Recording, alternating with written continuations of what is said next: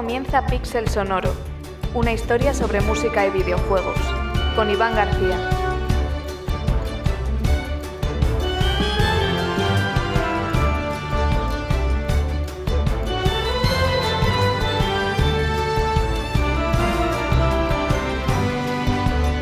Bienvenidos amigos y amigas a otro programa de Pixel Sonoro, esta vez en un formato muy especial. Veréis, este año me gustaría lanzar una serie de episodios más cortos en forma de píldora para destacar algunos momentos de programas pasados que yo considere conveniente porque, oye, nunca hay tiempo para todo y no se sabe.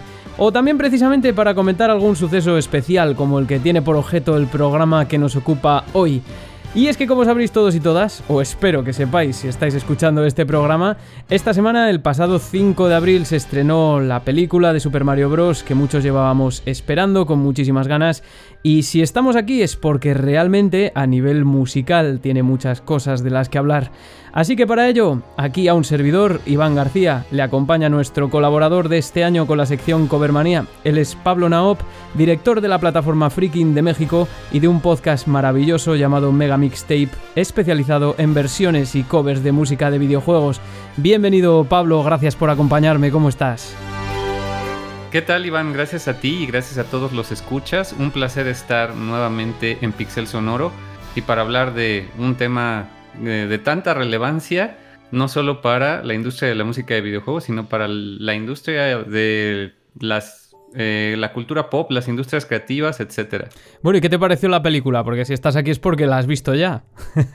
claro, claro, por supuesto. Fíjate que no tenía planeado verla tan pronto, pero por azares del destino así fue. Tuve la oportunidad de irla a ver y la verdad es que salí fascinado. Prácticamente desde los primeros minutos de la película uno se da cuenta que están haciendo las cosas bien y justamente es por la música.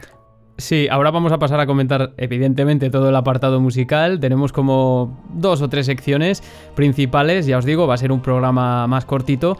Pero antes de nada, Pablo, ¿qué, ¿qué, fue al margen de la música, qué es lo que más te gustó de la película? Así de manera simple y corta. Claro, a mí lo que más me gusta de esta película es el universo de posibilidades que representa, el, gran crecimiento que representa para la industria de videojuegos y sus adaptaciones a otros medios.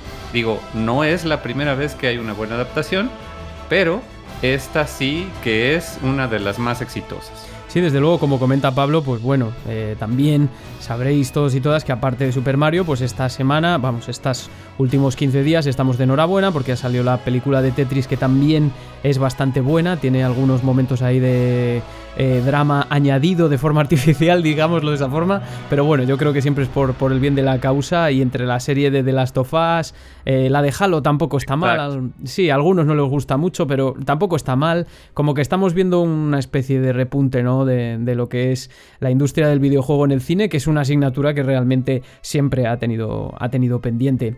Así que...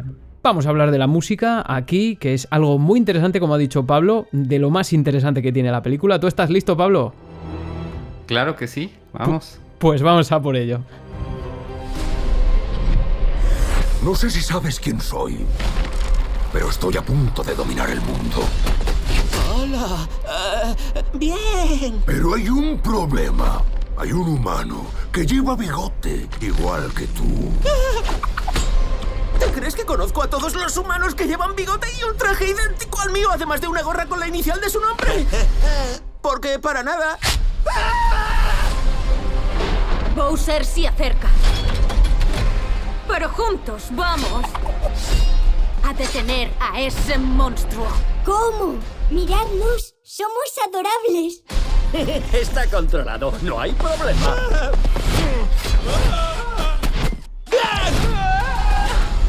¡Vamos, Mario! ¡Nuestra gran aventura comienza ahora! ¡Ah! ¡Quitádmelo, quitádmelo, quitádmelo! Ahí fuera hay un universo enorme.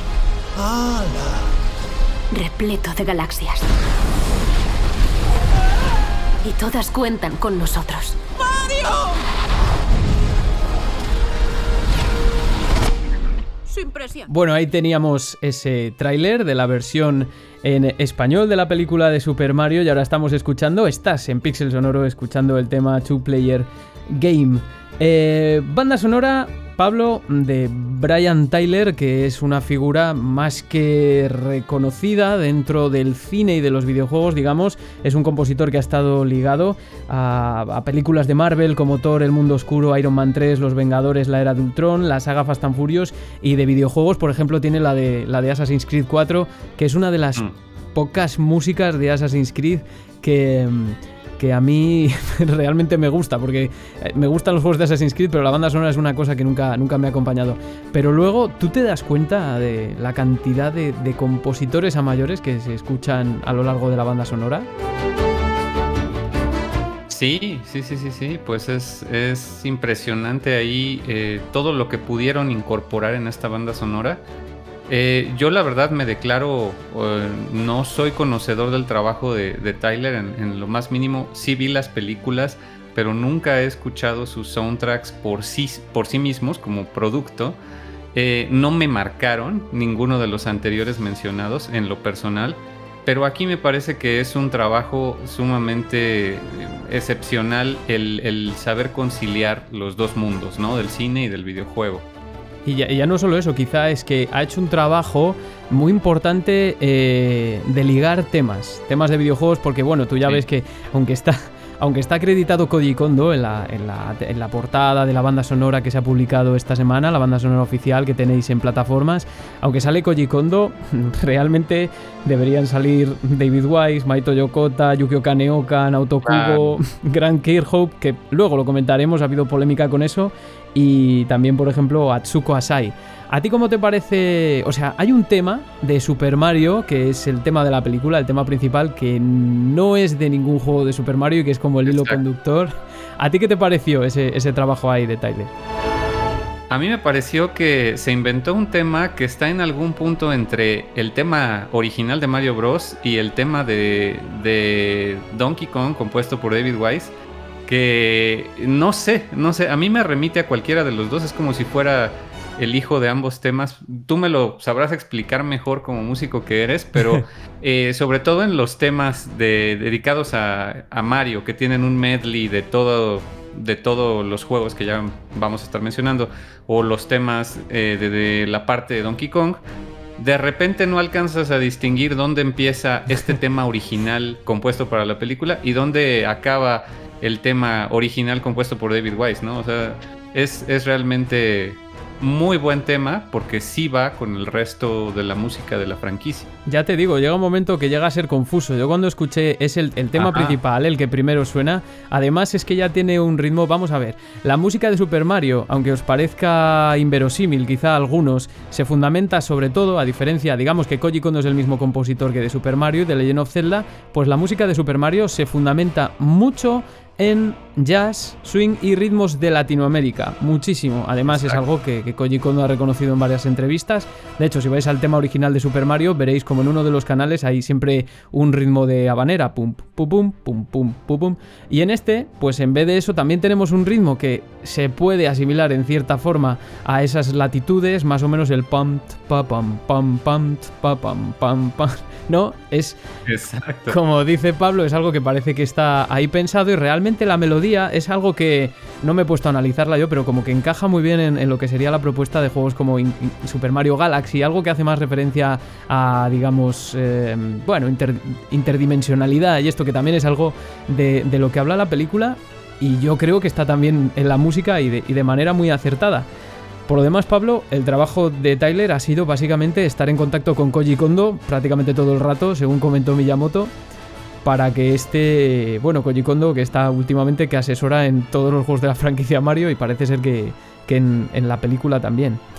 Entonces, si te parece lo que vamos a hacer es hablar de intertextualidad, que es algo que te había mandado yo porque me parece que esta película es una obra totalmente intertextual, en el sentido en el que contiene continuamente eh, citas, referencias, alusiones a momentos de toda la saga de Super Mario y también de eh, sagas asociadas y, que se ve bien en ciertos momentos. Por ejemplo, yo te voy a poner un eh, ejemplo. Eh, Pablo, valga la redundancia. ¿Tú te acuerdas de la escena, de la primera escena en la que aparece Bowser con la nave espacial?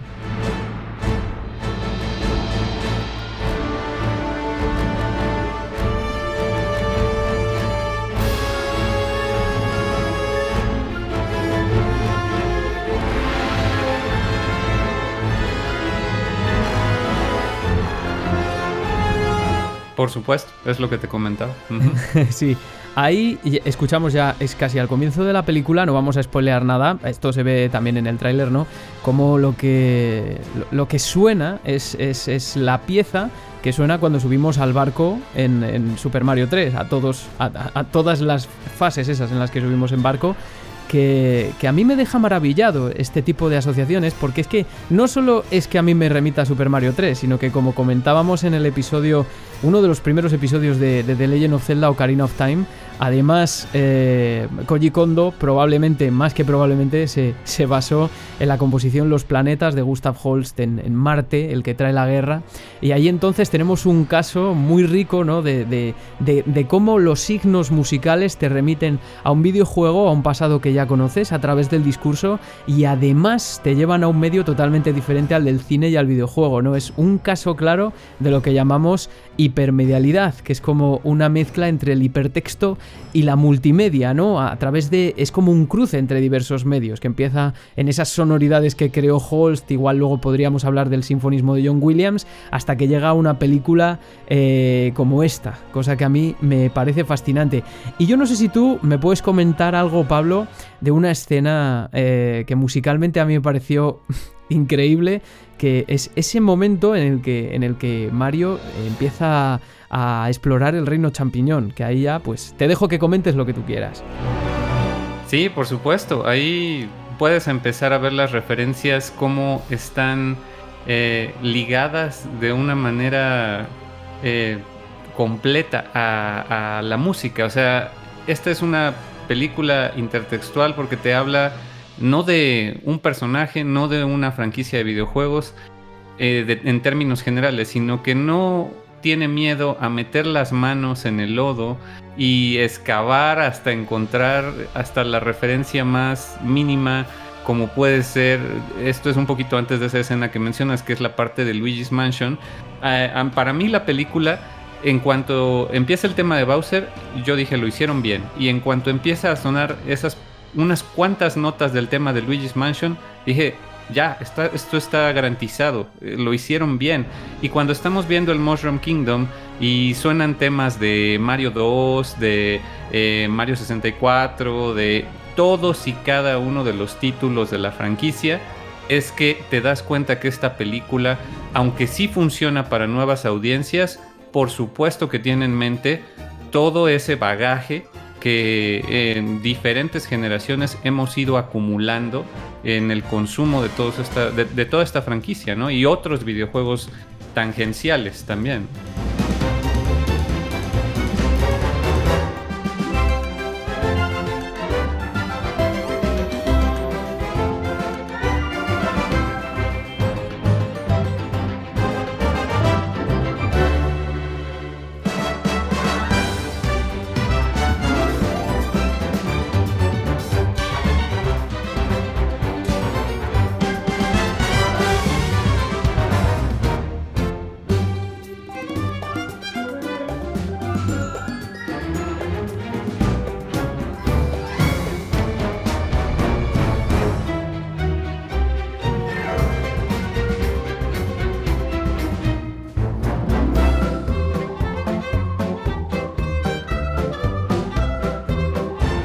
Además, es que es tan rápida la sucesión que cuando yo la vi en la película te impresiona. O sea, realmente para los que no la hayan visto todavía, los que lo han visto, evidentemente se sentirán identificados, pero para los que no la hayan visto todavía, esto que yo no lo considero spoiler, pero que estén preparados para, sobre todo si eres un gran conocedor de la saga o has jugado a bastantes juegos de la saga, a como una montaña rusa de, de asociaciones, porque llega un momento que no es que solo haga alusión a un tema y de repente, bueno, al, minuto cambia a otro. No, no, no, no, es que son segundos, ¿no? Parecen casi como, como si estuviese tomando en cuenta esa mm, nueva, moderna faceta de escuchar 15, 30 segundos de música debido a las redes sociales, ¿no? Pero eh, es como todo, sí. es todo como, como en muy rápida sucesión y además lo que a mí me parece más importante, Pablo, es que eh, no sé si te fijaste, no está, yo creo que no está puesto al azar. La mayoría de las asociaciones, por ejemplo, no, por supuesto. Claro, cuando sale el, castillo, la primera vez que se ve el castillo de Peach y suena la música del castillo de Super Mario 64, pero incluso en esas escenas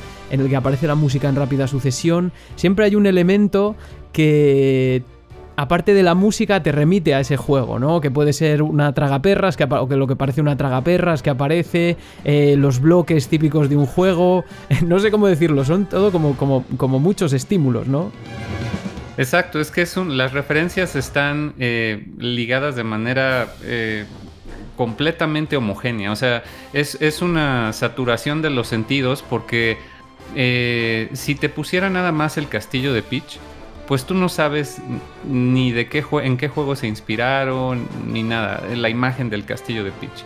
Pero cuando lo asocias con el tema de Super Mario 64, para cualquier persona que haya jugado los juegos, ya es una, una experiencia sensorial que va más allá, ¿no? Y, y prácticamente todas las referencias de la película tienen esta clase de asociación entre sonido e imagen, ya sea con efectos de sonido, con la música, eh, con las frases de los personajes, eh, los memes, que incluso ya es una película que es eh, autoconsciente de su propia meta narrativa que se ha construido por los fans, donde ya estás hablando de que la princesa está en otro castillo, de que it's on like Donkey Kong, o sea, todas estas cosas que han trascendido en la cultura popular, ya, o sea, las referencias son un deleite, son un collage hecho y derecho, pero también son una, un bombardeo sensorial como, no, como ninguno otro, la verdad. ¿Tú dirías que has captado todas? Tú como especialista y erudito que eres en el tema, que además os aseguro que Pablo es una máquina con esto, ¿tú dirías que las pondrías la mano en el fuego por decir que las has captado todas? Mmm... Yo creo que no. ¿Sabes por qué? Porque no he jugado Mario Odyssey y aunque. Ah, pues a Mario Odyssey sale. A Mario Odyssey sale una muy corta, muy cortita. Por lo menos que yo haya reconocido. Mm. Yo reconocí detalles gráficos de Mario Odyssey, eh, personajes, atuendos, pero de música no, no reconocí, porque no, no suena la titular eh, Jump Up Superstar, entonces no sé exactamente cuáles hayan sido las referencias musicales a Odyssey y creo que también se me pasaron a Galaxy. De Galaxy no detecté las referencias musicales, sí de efectos, sí de personajes, pero no, no musicales. Pues espera, quédate Pablo, que ahora vamos a hablar de otro tema que a mí me interesa bastante y espero que también se queden los oyentes. Continuamos rápidamente.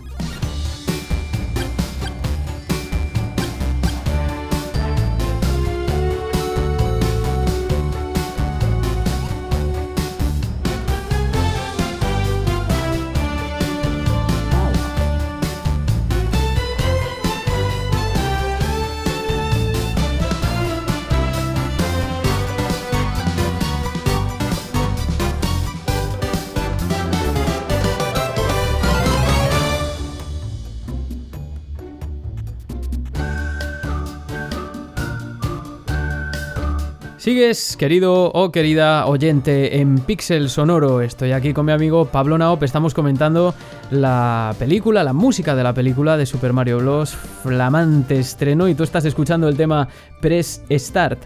Bueno, Pablo ha tocado un concepto, un tema antes que a mí me gustaría comentar aquí, y es que eh, creo que ver películas como Super Mario Bros. que tienen una... se dirigen a un público, a un target tan claro, que yo lo tengo bien claro, yo siempre dije que esta película era para niños de treinta y tantos años, eh, sí, eh, desde luego da pie a hablar de una cuestión que es muy difícil, es, un término muy difícil de definir, que es el de identidad, ¿no? Que toca y, toca eh, rasgos, o sea, introduce rasgos con los que nos podemos sentir identificados y no solo por haber estado jugando siempre, ¿no? Sino que tenemos eh, no solo el juego, no solo lo lúdico, sino que está lo extralúdico y también lo metanarrativo de lo que ya de lo que estaba hablando eh, Pablo Naop antes. Y es bueno, Pablo, tú lo mencionaste antes, ¿no? Cómo se integran los efectos de sonido y también eh, la música, el timbre de la onda cuadrada de los chips programables en eh, algunos de, los tracks, como este que estamos escuchando en Press Start, y que como que n- te llevan a un pasado ya bastante lejano, ¿no? Y, seguramente eh, te, te provocan cierta nostalgia de, de los primeros juegos de Super Mario. ¿Tú cómo lo sentiste esto? No, pues yo sentí como un gran acierto a no tener miedo a incorporar estas referencias anacrónicas, digamos, que sí, las nuevas generaciones difícilmente van a escuchar un soundtrack en, en 8 bits, ¿no? De, de los videojuegos eh, clásicos que a lo mejor a los niños de treinta y tantos sí nos tocó, pero... em, el Nintendo mismo ha mantenido estos efectos de sonido y, estos temas en su versión austera, eh, con onda cuadrada de, del eh, NES, los ha mantenido vigentes en sus nuevos juegos. Ellos mismos en diferentes fases del juego, eh, puedo, mm, mm, recuerdo por ejemplo Super Mario RPG donde hay una parte en que juegas como si fueras el Mario de 8 bits. Y así en, sucesivas entregas eh, se ha mantenido, ¿no? Y, que la película lo, lo rescate también es no tener miedo a hacer adaptaciones que hacen referencia a una industria que por décadas fue el hermano incómodo de las bellas artes y, de la cultura pop y ahora ya se ha transformado en, en lo que está bajo los reflectores, ¿no? Eh, eso para mí creo que es la manera acertada de comenzar a hacer eh, películas o adaptaciones de videojuegos, sin estar avergonzados de su pasado, sin estar avergonzados de su medio y de las referencias que, que esto conlleva. Fíjate qué interesante que has comentado tú algo que, que a mí me ha llegado al corazón ahora mismo porque estoy leyendo últimamente muchísimo, en plan académico quiero decir, en plan rollo, de- sobre anacronismos y me resulta curioso precisamente eso que dices que eh, en esta película aparecen muchísimos efectos de sonido, algunos efectos de sonido del primer Super Mario que quizás son los más Mm. ah, los, los más populares, ¿no? Los, los que más se han dispersado. Hay algunos famosísimos. El de alcanzar la bandera, el de meterse en el tubo, el de Claro. lanzar bolas de fuego. Pero sin embargo, también, como has dicho tú, eh, es sin embargo algo, también es, es una. Es una cita, en cierto modo, del primer juego, porque realmente ni siquiera es. No es ni siquiera intertextual, no es una alusión, no, no, es una cita directa. Esos, esos efectos están ahí, ¿no? Em, y teniendo en cuenta que ya ha sido un vehículo muy, muy utilizado para que nosotros volvamos constantemente a ese videojuego, ¿no? Al final es lo que persiguen. Yo creo que saben muy bien a quién se dirigen. Yo, fíjate, Pablo, que no tengo tan claro que sea un recurso anacrónico. Creo que es eh, algo que siempre ha estado ahí, realmente, que nunca ha acabado de irse, ¿no? que está en todos los juegos. Más bien, nunca se ha ido. En todos los juegos vuelve a salir el sonido de, de la bandera, el sonido de, de meterse al tubo, de etcétera. O sea, esos salen en todos los juegos, ¿no? Totalmente, y además algunos que eh, no hemos hablado cuando se habla de intertextualidad, pero también hay algunos giros de la música que recuerdan algunas composiciones, pero de forma muy velada, ¿no? Que ahí ya estaríamos hablando de alusiones y todo eso. Pero el caso es que a mí, cuando escucho todo esto, cuando he ido al cine, me ha invadido también un- una especie de emoción identitaria, porque yo me siento muy identificado con eso a niveles eh, un poquito incluso básicos, ¿no? Eh, lo que decías tú, es estar toda la vida eh, que hemos sido fans de un medio quizá denostado, ¿no? A nivel social y de repente eh, estamos viendo cómo ahora se está volviendo hiperpopular, es el estreno con más eh, que más ha recaudado de animación de toda la historia, creo, eh, y además lo hace tocando el corazón de, de los jugadores. Entonces a mí es, es algo que también me emociona profundamente y desde la música, creo que ahora aquí estamos comentando un poco la importancia que tiene. Pero además, Pablo, Fíjate, hay una cosa que yo siempre he destacado y que también me parece que pertenece al, al ámbito musical, aparte de todo esto de lo que estamos hablando, que es, eh, a, ti, ¿qué te parece el giro que le han dado a Bowser? Que realmente era un personaje que más allá de conquistar planetas o raptar princesas, no tenía una personalidad muy, muy definida. Pero ¿qué te parece a ti el giro que le han dado con Jack Black? Pues eh, es, un tema que da para mucho también. yo creo que eh, em, depende un poco de qué videojuegos de Mario hayas jugado. Seguramente los que hayan jugado, por ejemplo, el ya mencionado Super Mario RPG, Paper Mario, eh, Mario y Luigi Superstar Saga, eh, todas esas series de RPGs te van a decir que estás en un error. Porque Bowser sí ha tenido un lado más inocente, un lado más eh, bueno, por ponerlo entre comillas, en varias iteraciones. Así como los que te podrán decir que la princesa Peach ha tenido este, esta clase de, empoderamiento en algunos de los juegos. Eh, sí, hay muchas versiones de los personajes de las que podríamos hablar y comparar. Sin embargo, si nos, si nos apegamos a la saga, digo, al, al, mainstream de los juegos de Mario, a los de la, de la saga principal, que ahí también hay subdivisiones como los New Super Mario o como 3D World, 3D Land, etcétera eh, sí, sin duda hay una incompatibilidad de los personajes que nos presentaron en pantalla con los personajes que vamos a ver en el juego. Eh, desde la trama hasta sus emociones, sus actitudes, etc. Y yo creo que más bien, eh, evidentemente estamos hablando de una adaptación.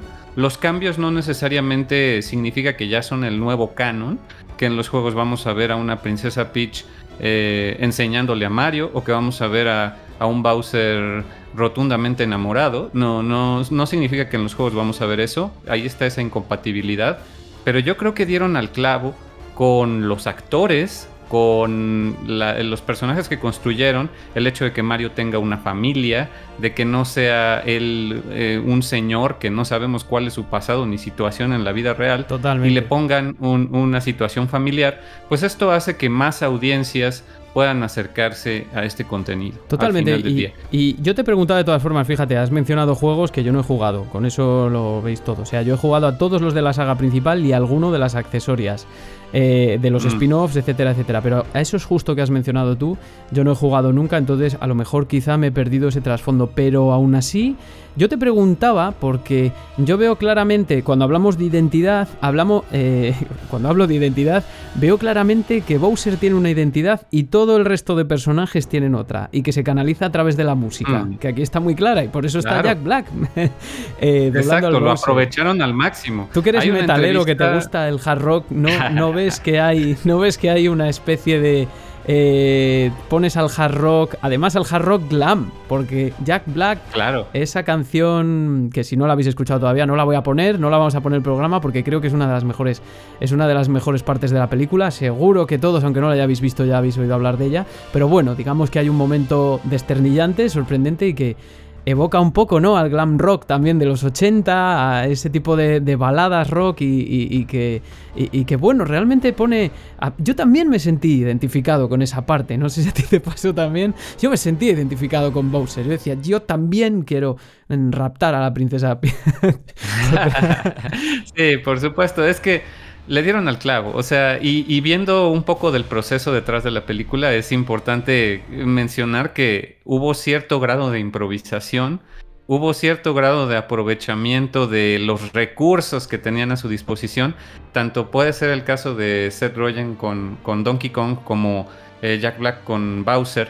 Que hubo cosas que se añadieron sobre la marcha, ¿sabes? Si uno ve las entrevistas con ellos, parte de su aportación, en el caso de Bowser, fue justamente que le dijeran a Jack Black, oye, ¿y si cantas? Después de que ya él tenía su guion, él ya había incluso grabado líneas, él ya o sea, el proceso ya estaba. Le dijeron, oye, ¿y si cantas una canción? Y Jack Black dijo, ok, pero lo voy a hacer a mi manera.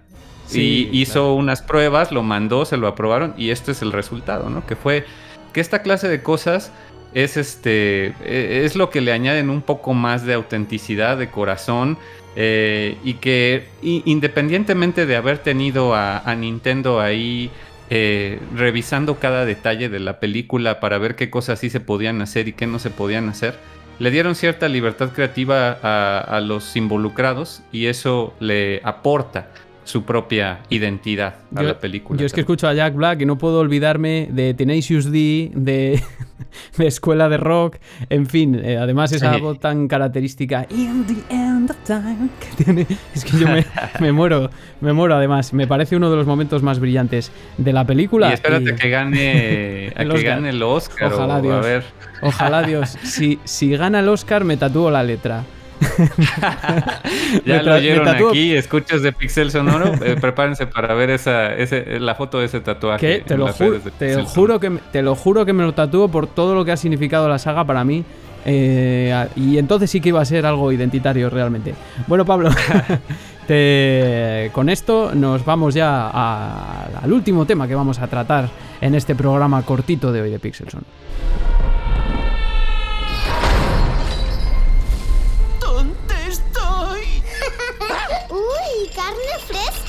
picadora! Ignora sus desvaríos. Es una monada, pero está...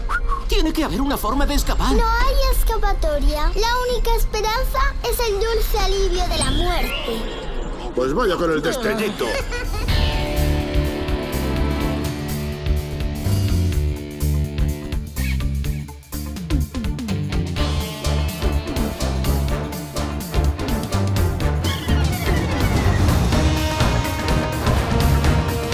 Estamos escuchando en Pixel Sonoro el tema Driving Me Bananas, que igual no os remite a Super Mario y si no remite a nada en absoluto es porque no habéis jugado al juego de que se trata. Y el caso es que en esta película de Super Mario eh, hay cierta riqueza, hay bastante riqueza, porque no solo se hace alusión a música de juegos anteriores de Super Mario, sino que también tenemos eh, otros elementos añadidos de otras sagas y de una en concreto que es Donkey Kong como también se pudo apreciar en el tráiler. Y además estos añadidos fantásticos que hacen referencia a temas míticos de la saga aquí tendríamos que tener acreditados a David Wise y a Yukio Kaneoka por lo menos por los por, el tema original de Donkey Kong y también por ese, ese swing de la jungla y el tema principal de Donkey Kong Country. Eh, pero ha habido una cierta polémica, ¿verdad, Pablo? Con Grant Kirkhope, que fue compositor en, Donkey Kong 64. Y te dejo a ti que la cuentes también y que, y que me cuentes estas impresiones también que te, ofrecen, que te sugieren estos temas que aparecen eh, en cierta, cierto momento de la película. Sí, por supuesto. Yo creo que aquí es el momento de hablar eh, de que no todos son rosas en, esta película. Hay algunas cu- cuestiones que sí pueden llegar a ser criticables. Eh, de- no entremos en detalles sobre trama, etcétera, sino más bien estructura o lo que sea, sino más bien hablar aquí de ciertas omisiones que pueden ser entendibles, pero creo que más bien sí deberían de ser inexcusables ya a estas alturas, eh, donde sí, efectivamente, como bien mencionas, tenemos el trabajo de numerosos compositores, no nada más eh, Koji Kondo, eh, y aunque Koji Kondo sí estuvo directamente involucrado, a los demás compositores yo creo que sí se les debe por lo menos un pie de página en esos créditos. Y es ahí donde justamente eh, Grant Kirkhope, que si ustedes no lo saben, y, ahí sí eh, tú debes de saber más, porque yo ese juego no lo he jugado, participó recientemente en el soundtrack de Mario vs. Rabbids, eh, junto con otros compositores de alto calibre. Pero Grant Kirkhope sigue involucrado, digamos, con el producto de, Nintendo, ¿no? En este caso, Mario. Eh, y en el pasado, como parte de la compañía Rare, él eh, compuso temas para Donkey Kong 64. Y cuando fue, de hecho, desde antes de que saliera la película, se hizo promoción al hecho de que en la película sonaba el tan eh, famoso y memificado DK Rap que, todos bien conocen, hayan o no hayan jugado el juego de Donkey Kong 64, seguramente han visto homenajes, referencias, eh, o simplemente lo han escuchado de lo over the top, de lo, de lo realmente eh, ridículo que es el DK Rap. Obviamente esa era la intención, no se supone que sea un rap en serio, es, un, es una sátira. Y Grant Kirkhope lo, lo compuso y antes de que se estrenara la película, se hizo un, video promocional con Seth Rogen, eh, la voz de Donkey Kong, eh, dando sus, op- sus opiniones sobre el DK Rap, diciendo que era el peor rap de toda la historia, pero que él pidió que se incluyera en la película prácticamente, ¿no? Como una de estas cuestiones que les dan libertad creativa, es probable que se haya incluido de último minuto en, la película y que no hayan logrado, por cualquier razón, eh, acreditar a, a, a, las personas que debían acreditar para este DK Rap. Pero Grant Kirkhope acudió al, acudió al cine con todas las expectativas de ver su nombre en la pantalla y no fue así por lo que tuiteó por ahí eh, el hecho de, no haber sido acreditado y esto obviamente se sacó de proporción y todos los medios empezaron a replicar la nota. Sin embargo es importante también mencionar que ninguno de los otros compositores tampoco está acreditado, aunque el DK Rap suena íntegro, eh, también suenan los temas compuestos por Kaneoka, por David Wise, por eh, etcétera. Y son parte, además son parte integral de esa, de esa fase de la película. O sea, quiero decir, no es que sean. Porque, a ver, te puedes poner un poco quisquilloso con los temas a lo mejor de Super Mario Galaxy, de Odyssey, pero realmente eh, son destellos más de música, son sobre todo Mario Galaxy, yo diría, bueno, y Odyssey también. Pero, pero en este caso yo creo que los temas de David Wise, de Kaneoka y de Kirkhope son estructurales y también llevan una buena carga de metanarrativa por lo que involucra a los personajes que aparecen en la película. O sea, se entiende bastante mejor cuando tú comprendes lo que no se muestra y a veces casi ni se oye, ¿no? Em, entonces, en ese sentido yo creo que sí que esta polémica, yo creo, no sé qué opinas tú, que la deberían zanjar una vez salga la película. Evidentemente ahora no se puede cambiar, pero cuando salga la película ya para eh, en formato físico, en Blu-ray o, para alquilar o lo que sea, que a lo mejor sí que estaría bien que reconociesen todo ese trabajo que está ahí, no, no solo el de Koji Kondo, ¿no? Deberían, deberían, y sobre todo también en el soundtrack, que ahí estamos hablando de, del producto musical como tal, no nada más, eh, sí, la película difícilmente la pueden cambiar, pero ahorita que el soundtrack todavía ni siquiera lanza eh, en físico, pues es una oportunidad que sí deberían corregir. Y hablando de cosas que deberían de corregir, en el mismo soundtrack vienen temas que no se ocuparon en la película, porque en su lugar decidieron utilizar temas de, de los ochentas muy famosos como Take On Me que eh, en realidad esto seguramente a mí me suena a, algo de, Illumination, ¿no? Las películas de Illumination, las películas para niños, las películas animadas, eh, normalmente suelen tener esta clase de referencias a música de los ochentas para que también los papás que acuden a ver las películas con sus hijos, pues se sientan identificados de cierta manera y se, diviertan, ¿no? Tenemos Battle Without Honor of Humanity, que, también suena, por ejemplo, en Kill Bill. Tenemos, eh, ¿qué otra tenemos por ahí? No Sleep Till Brooklyn, de Beastie Boys. O sea, es, es un mar de referencias ACDC, de no sé qué más hay, pero el caso es que incluso saliendo de, la película, yo tuve un amigo que le dijo, oye, la música, un acierto total, excelente. Y me, dijo, me dice, no, estuvo horrible. Y digo, ¿cómo que estuvo horrible? ¿Por qué? Dice, es que yo ya sabía que iban a poner todas esas que pusieron porque las ponen en todas las películas para niños, las ponen en todas las películas de animación. Que igual han, adquirido, igual han adquirido la licencia y la tienen que aprovechar o algo así, ¿sabes? Que también sí, esas, o sea, esas cosas pasan. Son referencias, son referencias también ya muy gastadas que, por ejemplo, en el caso de Take On Me, que sucede en una parte de la película donde justamente pudo mejor haber sonado el tema que pusiste de Driving Me Bananas, eh, que tiene todas estas referencias a, la música de Wise, suena Take On Me y pues mm, ya nada más se queda como un momento gracioso de cualquier película para niños, ¿no? Y bueno, no nos podemos poner tan quisquillosos, la verdad es que a mí con el resto de referencias y de temas incluidos, se me olvidó por completo que había escuchado estos temas de los ochentas en la película. ¿eh? Cuando salí del, sí, sí, a mí era lo último en lo que yo me ponía a pensar. A mí me pasó al escuchar el análisis de, creo que un análisis corto del compañero de aquí de Nintendatos, que además creo que es de Valladolid, justo de donde soy yo, eh, que, lo mencionó, ¿no? Que a él no le había gustado el detalle y yo como no me acordaba muy bien, pero sé, luego me regresó a la película y sé que cuando lo oí, Pablo, yo eh, no, no he sido tan quisquilloso en ese sentido y a lo mejor yo es porque soy un, enamorado del pop y rock de los 80 y como dice mi novia tengo gusto de papá americano y visto como papá americano. Yo he visto un poco como, como, el, de, como el de Cobra Kai, ¿sabes? Pues así. y... Ya, no, pues Tú encantado, me imagino. Sí, bueno, a ver, eh, quiero decir, la película ya estaba plagada de referencias, no me hacía falta que Sí. hubiese unos cuantos... Más, eh, claro. ¿Sabes a mí qué sí me hizo falta? Cuando Donkey Kong y Mario se sumergen en el agua, yo dije, aquí tiene que sonar a Ah, Aquatic Ambience. sí, sí, sí, yo también lo O pensé. tiene que sonar ya de perdida Dire Dire Dogs, ¿no? Sí, o algo. Pero Aquatic- eso faltó. Aquatic Ambience nada, nada, unos, unos segunditos hubiese estado muy bien, pero no, nos, no, sí. nos, no nos lo concedieron. Bueno, Pablo, ya, ya, ya llevamos, llevamos un ratico hablando. ¿Qué te parece si ya cerramos un poco con, con una supuesto. pregunta que te quiero hacer para cerrar el programa? Pues eh, adelante.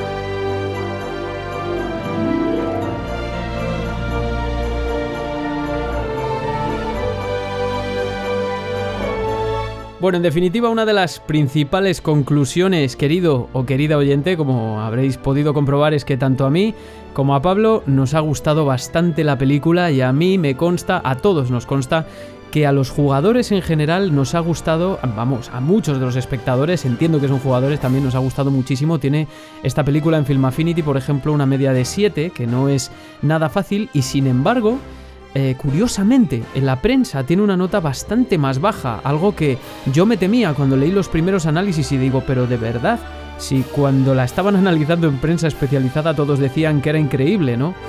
Eh, hemos, yo creo que hemos dado algunas de las claves de por qué ha sucedido esto, pero ¿por, ¿por qué? ¿Por qué, Pablo? ¿Por qué unos la puntúan tan alto y otros la puntúan tan bajo? Al final del día nos encontramos en un momento extraño. Tú mismo lo dijiste, no fuera del aire, sino unos días an- antes que estábamos hablando al respecto. Dijiste, esta película no hubiera tenido el mismo éxito hace 10 años, ¿no? Eh, es un momento extraño donde las condiciones necesarias para que esta película tenga éxito y la, la curaduría que aplicó Nintendo sobre ella dieron resultados. Eh, sin embargo, pues todavía hay una reticencia. Todavía existe, todavía existe esta discriminación a pensar que los videojuegos son una forma inferior de, arte, de, de, eh, las industrias creativas. Eh, pero yo creo que no es una cuestión de defender lo indefendible. La película no tiene una trama que les vaya a cambiar la vida. No tiene este, una estructura excelente. Tiene de hecho muchas cosas sin sentido. Yo siempre me pregunté por qué estaba casualmente Toad ahí cuando llegó Mario y listo para ir a la aventura. Sí, sí, bueno. Este, entre otras cosas. Pero eh, en realidad es una película para el disfrute. Seamos honestos, ¿quién juega Super Mario Bros. por la trama? ¿Quién juega Super Mario Bros. por las complejidades filosóficas de los personajes? ¿no? Totalmente, pero Nadie. mira, yo te, te voy a, te voy a ir un poco más ahí. Yo creo que la película, yo cuando a mí me preguntan y me dicen, oye, ¿y a ti qué te pareció? Y digo, si me preguntas objetivamente por cómo es la película, es una película normal. Pero Claro. hemos estado hablando aquí de intertextualidad, de hipermedialidad, hipertextualidad por consiguiente. Tú has hablado de metanarrativa, que es algo con lo que juega muchísimo esa película, con hacer referencia a cosas que no aparecen realmente dentro de la pantalla, que se encuentran en un, pues, un nivel meta, ¿no? Es algo, un significado que trasciende y que entendemos los que más o menos llevamos en contacto con la franquicia, aunque no hayas estado siempre, aunque te hayas perdido algún juego, pero si has estado en contacto con la franquicia, si eres jugador, yo diría que si eres jugador aproximadamente de una edad entre 25 y 30 y tantos o 40 y pocos años, eh, tienes algo por delante que no tiene ningún analista que no haya jugado a la saga, y es que no la comprende. es así, Claro. no la entiende. Para todos ellos, para todos ellos nada significan las referencias, nada significan eh, los guiños. Eh, ellos esperaban ver una película pues como cualquier otra quizás para niños que sí se puede analizar con los mismos ojos y seguramente le gustó a los niños, pero es, es, importante ver para quién era esta película y ver que ya somos la mayoría. O sea, a estas alturas del partido, eh, los jugadores somos muchos. Somos, somos una, gran, somos una gran masa y además yo creo que en todo esto que comentas, eh, la película tiene todos los ingredientes para gustar a todo el mundo, de eso se han cuadrado, quizá por eso también estén ahí, la, como comentábamos, los fragmentos de banda sonora licenciada, pero además la música en todo esto, que por eso estamos también haciendo este programa, lógicamente, juega un papel crucial. Porque complementa muchísimo y a veces da mucha más información de lo que creemos, de lo que está sucediendo durante la escena. Y evidentemente lo puede disfrutar todo, porque si escucháis el trabajo de Brian Tyler, eh, lo ha ligado todo de tal forma que parece una banda sonora estándar de cualquier película de animación o de aventuras o de ciencia ficción. Incluso tiene esas partes, ¿no? De que suena un poquito más espacial, porque hablamos de también de interdimensionalidad y todo esto que tiene la saga de Mario, pero lo tienes que entender. Y son signos a veces que son demasiado sutiles. Y alguien que lleva toda la vida ahí, enseguida, pues como decían los compañeros de modo 7, ¿no? Estamos señalando a la pantalla todo el rato, esa la entendí, esa la entendí, esa no la entendí, o, Claro. o no me suena, ¿no? Que es algo que no tienen. pues es, Sí. es un poco por lo que tú y yo hacemos esto, creo Sí, yo. Eh, la, porque por música, el la dinero, música de porque videojuegos. por el dinero no. Sí. la música de videojuegos eh, tiene la facultad de transportarnos a un estado mental muy específico. Eh, así sea eh, estrés, así sea relajación, así sea Sí. emoción, felicidad. O sea, la música de videojuegos, más que otro tipo de música, porque nos tiene este aspecto interactivo, significa un poco más para el, para el escucha, ¿no? No solamente es una eh, el ser espectador, se vuelve una experiencia propia y al escuchar eh, estos homenajes, estas referencias, así como también diría yo, escuchar arreglos y escuchar covers de música de videojuegos, es exactamente lo mismo, o sea, te transporta a ese estado mental. Y por eso es que hacemos estos programas, Sí. eh, porque realmente la música de videojuegos, mm, me decía, por ejemplo, Makoto, mi pareja, eh, espérate que dentro de poco ya no vas a ser el eh, uno de los dos únicos programas de música de videojuegos en. No vas a ser, no vas a ser un friki, el único friki que No, queda ya que sí, que, Sí. que lo- al final lo que, lo que yo entiendo que dice Pablo también es que de lo lúdico nos vamos a lo extralúdico, todos llevamos la banda sonora del videojuego, incluso fuera de su entorno, de hecho es cuando más bonita a mí me parece que es, también fuera de su entorno, cuando es capaz de transmitirnos toda esta cantidad de referencias que transmite en, en cuestión de milisegundos, realmente de segundos Sí. estamos hablando, esa es la magia, y de lo extralúdico también volvemos a lo lúdico y a los recuerdos sobre, sobre lo lúdico, en definitiva. Así que, eh, Pablo, te voy a dar las gracias por haberme acompañado hoy aquí en este programa, señalando todas estas, eh, eh, todas, todos estos factores y además demostrando el gran amor que demuestras por, por la música de videojuegos. Espero que la audiencia lo, lo sepa apreciar. Muchísimas gracias por haberme acompañado aquí, Pablo. Muchas gracias a ti, Iván. A mí me encanta hablar de esto y gracias a todos los que se toman el tiempo de escucharnos. Y a todos los demás, ya sé que esta semana tendría que haber lanzado un programa, digamos, canónico de Pixel Sonoro. Volveremos cuando yo esté un poco más despejado, que no será tarde, no voy a tardar muchísimo, yo voy haciendo mis cosas y me gustaría que aprovechaseis el contenido amable y lleno de risitas y de todo que estamos dando aquí, porque el siguiente programa no va a estar nada fácil de escuchar. Nos vemos en unos días, muchísimas gracias a todos.